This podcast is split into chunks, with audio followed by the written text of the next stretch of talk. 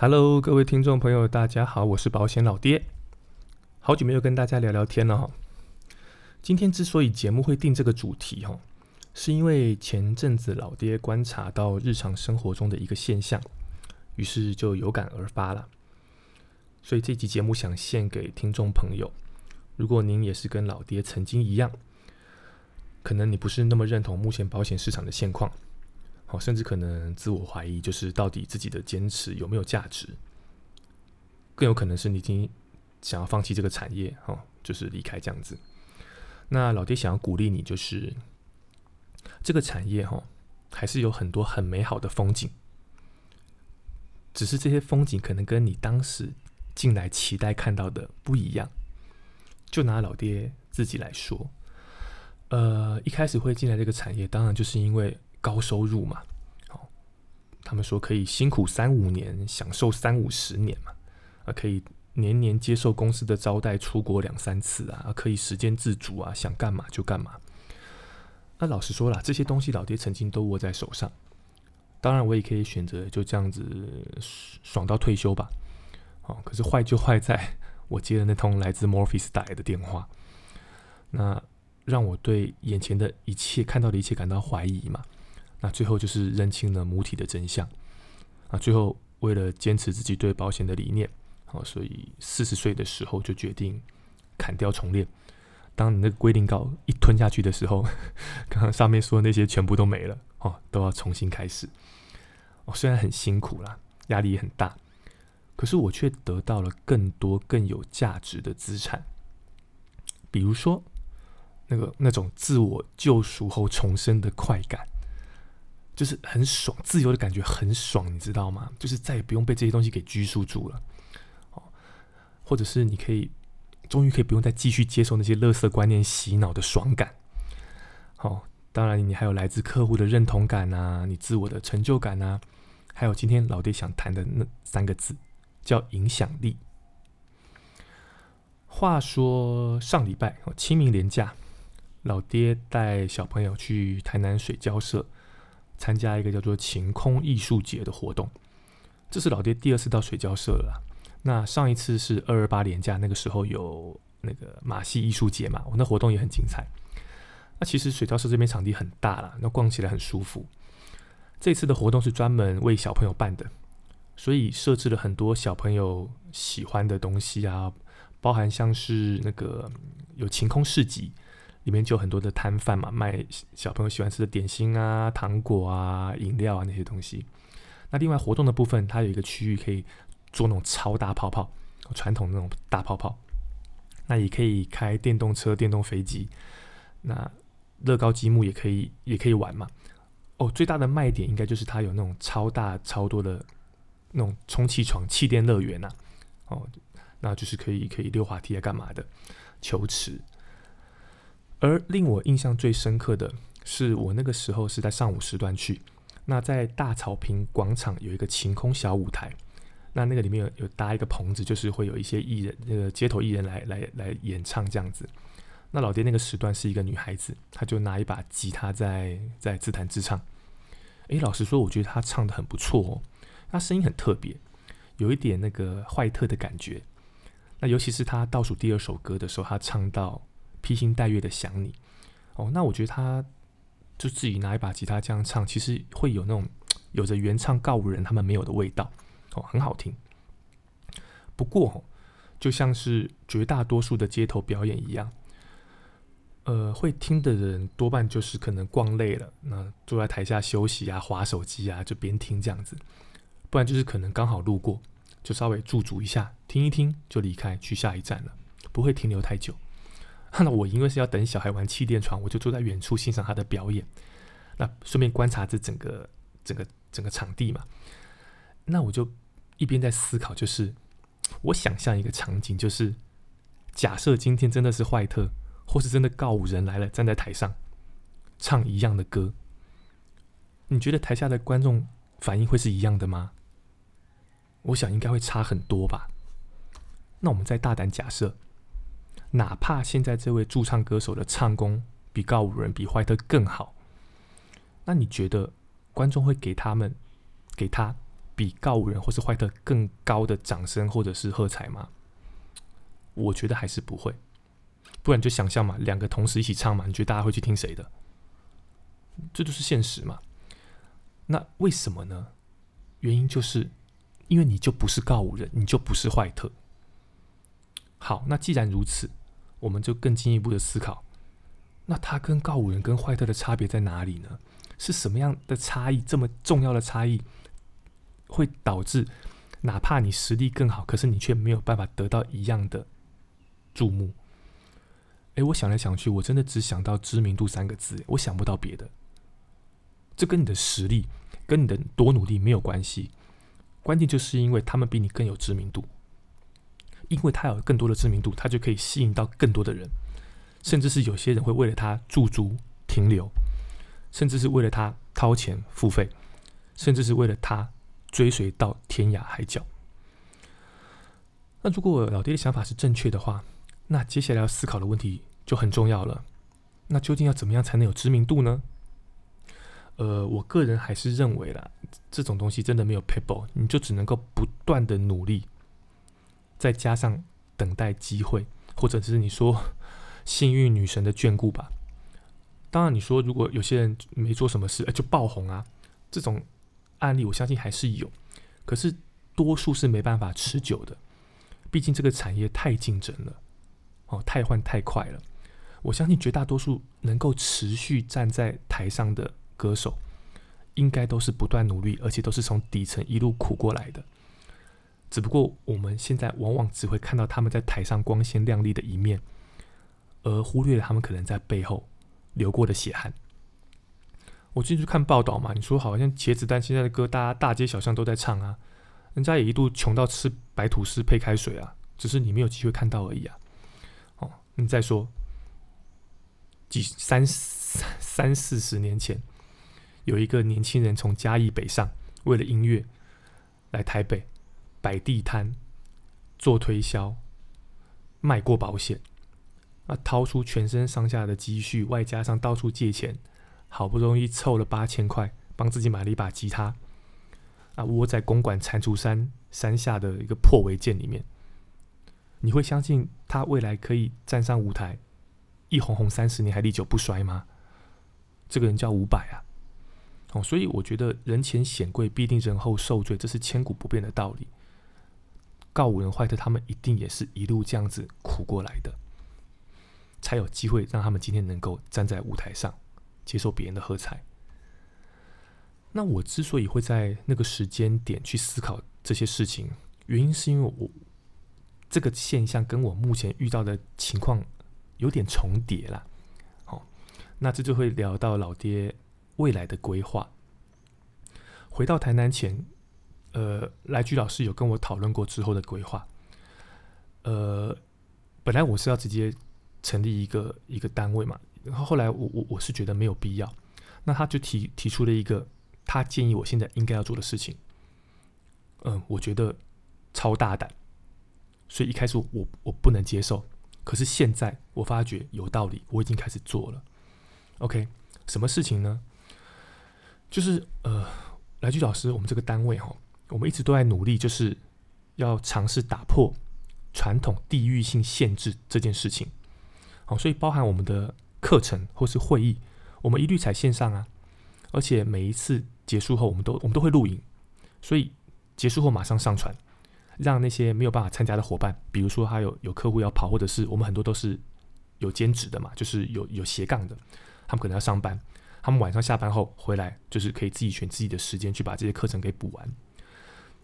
那当然，我们也有很建立很完善的。文书邮件的往返的一些寄送规则，好，所以虽然我们办公室在桃园，不过大家基本上很少进去。我们是散布在全台湾各处。我在台南还不是最远的哦，最远的应该是在花莲，也是一位经纪人。那来居老师的观念是哦，像我们像我们这种在这个产业待这么久的，我们身上已经累积了大量的客户。那随着时间，不要说我现在搬回台南。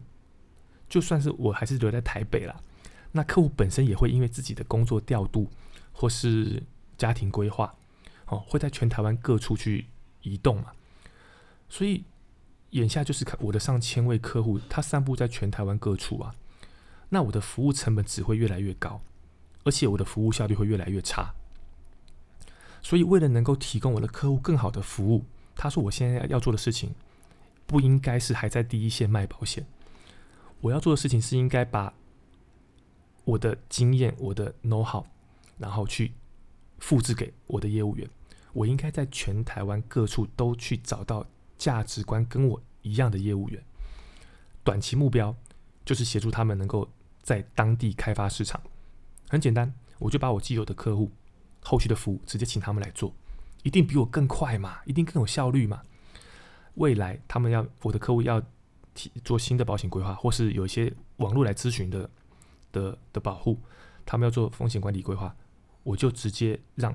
这些业务员去做，当然我全程是需要参与的，哦，不是就是让他们自己去做，我全程参与。我们可以透过视讯的方式，陪着业务员，陪着客户，教带他们做保单见证、做分析，并且提供建议，我都会全程参与。只是最后去签约的是业务员，他就负责把这些客户服务好，把市场给当地市场给照顾好。那我就是手把手带着他们这样成长。这种观念有点像是所谓的医药分离呀，就是我是一个专业的医师，我负责看诊，我负责开处方，可是我在全省的药局都有配合的药师，可以让我的客户拿药。那这些药师可以提供长期且在地的服务。那我的责任就是负责管理，并且训练好这些药师的专业。这是短期目标。那至于中长期目标，当然就是能够辅导这些。业务员能能够一样通过国家考试成为合格的经纪人，那这些药师就马上升级成小医师，慢慢的就可以脱离我独立去作业了。那这样一来，不但我既有的客户可以得到更完善的服务，整体的保险市场的专业也因此得到提升。更重要的事情是，我就可以有更多的时间去完成我自己的人生规划，比如说我想要拉高我授课的的比例。好，或者是我想要往往法律的专业去进修嘛，这些都很花时间呐。好，可是如果我还在第一线一直做推销，我绝对没有办法去去去做这些事情。那我一开始觉得很大胆不敢接受的原因，是因为这个对我短期的冲击很大，因为我等于把我的客户都让我的业务员去跑，我要花更多的时间，可是问题是我赚不到原来的钱，因为大部分的钱会被业务员赚走，那我就只能赚那个组织津贴。对所以，我短期内我的收入一定会受到很大的影响。但是我发现，如果我不趁现在开始慢慢转型，我今年都四十一岁了，我的体力跟时间只会越来越下降。哦，加上我还要去做我想要做的事情的话，我会觉得我会嘎不过来。所以这阵子如果有来找我咨询的客户，你们都听过我我我提讲过上上述的观念呐。哦，我我我都会这样子讲啊。那我发现一个现象就是，呃，北部的客户啦。诶，接受度都蛮高的，哦，就是当我提出这样想法，他们都能够接受。可能也是因为他们知道我没办法北上啊，没那么方便，所以他们都是能够接受。就是就是我我们一起，我跟业务员一起协助他们的讨论啊，然后规划，只是最后是业务员去签约这样子，他们都能够接受。不过南部目前我的成功率是零啊，全部都共估啊，就是就他们还是很希望保单上的业务员是压我的名字。对，甚至是还有保护很可爱哦，他自己做完功课，自己打了建议书，问我这样 O 不 OK？我说这就是基本新生儿嘛，罐头保单嘛。我说大家都是这样买的。他说好，那他找我买。我说哎，那这样我提供业务员去帮你们服务啊，他们还不要呢。对啊，可是我就很哭笑不得啊，这保单也不是我设计，我什么都没做，对他们还是要找我。那真的很感谢，就是听众这么肯定我啦。可能南部的 观众比较热情，然后。那其实我老实说，我觉得这个市场比我专业、比我认真、比我努力的业务员，真的还是很多啦。对啊，你光光看来居老师单位里好了，那有一位年资大概都只只有我三分之一吧，大概做了五六年而已吧的一个经纪人啊，叫叫王王玉尊嘛。我之前节目有提过他，他外号叫保险小当家。不好意思，因为我们每个都有个人品牌哈，我们都在做个人品牌。他叫保险小当家。老实讲，他对条款的熟悉程度。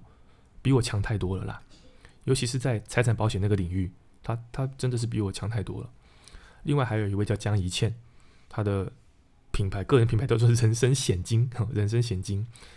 那他我才考两张嘛，我代理人没考嘛，他是四张国考证照都考上了，好，四张都考上，而且如果我没记错的话，他好像两张全国第一，一张全国第二，一张全国第三，反正就是成绩考超好的啦，超强。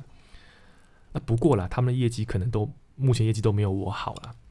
那就像我讲的，我真的没有比较厉害，我唯一赢他们的大概就是 我有开一个叫做保险老爹的频道，可以让我靠北而已啊。就就是因为有这个 podcast，让我能够慢慢的去建起的一建立起一些个人的品牌，那而且能够被看见、被听见，那这个品牌慢慢的就会产生影响力，那影响力会带来认同感，认同感最后会带来追随者，哦，所以我觉得品牌的建立真的很重要，个人品牌建立真的很重要。那如果你问我说，哎，老爹，那我要怎么样能够建立个人品牌呢？其实这个主题我上次在跟那个会客家的那个免费课程有聊过了啦。那未来如果有机会的话，我可能再再开课跟大家讲。那今天在节目的最后，我想跟大家谈一个，就是我之前没有谈过的观念，一样是拉回到我们前面聊的那个唱片这个产业。因为话说老爹有一个前同事，他曾经组过团发过唱片，我当他没红啊，所以跑来做保险。那。这个观念是他的老板给他的。他某一年回去跟老板聊天之后，这个老板聊天聊到的观念。那这个老板是一个资深的唱片人嘛？他分享的，诶，我觉得非常有道理，所以我想跟大家做分享。他就在聊说，这这这三十年来整个唱片业的改变。他说：“哦，三十年以前呐，往回看三十年以前，歌手想要赚到钱，只有一个方法，就是发唱片。发唱片就是成功的保证。”所以这些歌手会不断的努力呀，上节目啊，跑通告啊，呃，唱校园呐，那个餐厅 pub 驻唱了，他们所有的努力就是能够让唱片公司注意到他，发掘他，替他发片，只要发了片，就保证能赚到钱。不过时间再往后过十年，再往前走十年，时间来到了二十年前，市场完全不一样了。因为数位音乐的崛起，已经把实体的唱片业打趴了。就是卖唱片根本赚不到钱嘛，谁还买 CD 呀？哦，所以他们的模式变成先发片，发片变成起手式，透过发片，你取得了一些知名度，再透过这些知名度，想办法透过这些知名度来赚钱。比如说，你要去呃接代言啊，或者是开演唱会，好来赚钱。时间再往后走十年，来到十年前，市场又改变了。自媒体的时代来临了，大量的 YouTuber 兴起，他们可以自己在家就编辑、录制、制作好影片，然后上传。只要经营好自己的频道，就能够靠流量，或者是靠业配赚到钱。它完全颠覆了过去的商业模式，也可以完全不甩过去的商业模式。再过十年到现在。是什么呢？是直播的时代啊！因为一只手机就可以搞定，一只手机自拍就完成了，连后续的编辑啊、上传、剪接、上字幕全免了啦。所以他们的成本压的比 YouTube 更低，可是效率又更高。那你说，呃，那未来的十年呢？那当然了，老爹也没那么专业了，有待观察。但是还是一样，谁先能够调试自己，占得先机。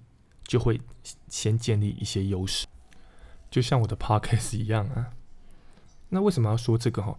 我想表达的是哈，在过去资讯很封闭的时代，消费者要能够得知保险的资讯，真的只能来自保险公司的业务员。那这些业务员想要取得的保险的资讯，也只能来自自己的公司啊。那时候还没有别的通路啊，比如说经纪人或是代理人，那时候都还没有兴起嘛，所以是。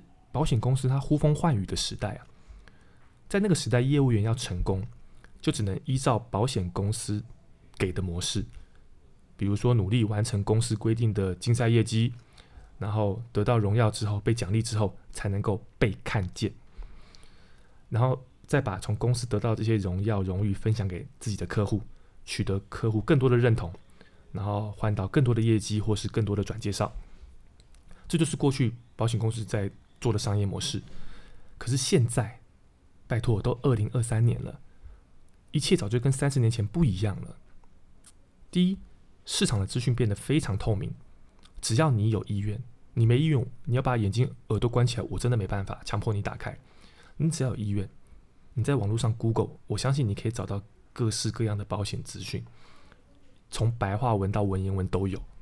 再来，通路的多元化，民众接触到的业务员已经不再只有单一传统保险公司业务员了嘛？最后，自媒体的盛行。你要能够被看见、被听见，也再也不用依照传统公司的游戏规则，然后去去努力的达成，去得到那一点点的赏赐。如果现在你还是遵守着、谨守着过去那套商业模式的话，我认为就像是现在还有歌手指望透过卖唱片来赚钱一样不合时宜。当然，我并不是说单一保险公司的业务员会活不下去，我一直不这样认为。好，可是。生存空间明显被压缩是事实，所以我觉得他们心态的调整就很重要。你也可以继续抵抗，你也可以继续喂食客户那些保险公司给你的那些垃圾观念。但我相信哦，还是有客户会买单哦。但是有一天，当你的规划经不起市场考验的时候，你将会永远失去这个客户。老街在单一公司待了十六年。我大概是在第六年，也就是民国一百零一年，我在那一年我认清了这个市场的现实，可是我选择接受，所以从那个时候开始，我都只建议客户规划我觉得我们公司好的商品。老实讲不多，所以我的保单大概一年都是几千块，都是几千块。那剩下的预算，我就请客户去找别家的保险公司，我甚至还介绍别家的业务员给我的客户。我就这样子默默的做了十年。当有一天我选择离开的时候，我发现这些客户全部都回来了，或者是说，他们可能没有真正离开过我吧。不管你现在的状况是可能是一个新人，还在市场里面呃求生存，或者你是已经挣扎在自己的理念以及公司给的观念之间了，在摆荡。或者你已经到了 犹豫是否要转换公司、转换平台的阶段了，又或者你跟老爹一样，已经砍掉重练，重新开始了。不管你是在哪一个阶段，伍佰的《钢铁男子》这首歌送给你。歌词的最后一段这样写道：“一切都将成回忆，无法抹灭的过去，会随着时间。”慢慢地模糊的痕迹，就让它去。或许有一天会想起，生命之中曾经战胜我自己。希望未来有一天，当我们回过头来看的时候，会庆幸当年自己有坚持的勇气。一起加油，一起努力，让保险这个产业变得更健康。我是保险老爹，我们下次见，拜拜。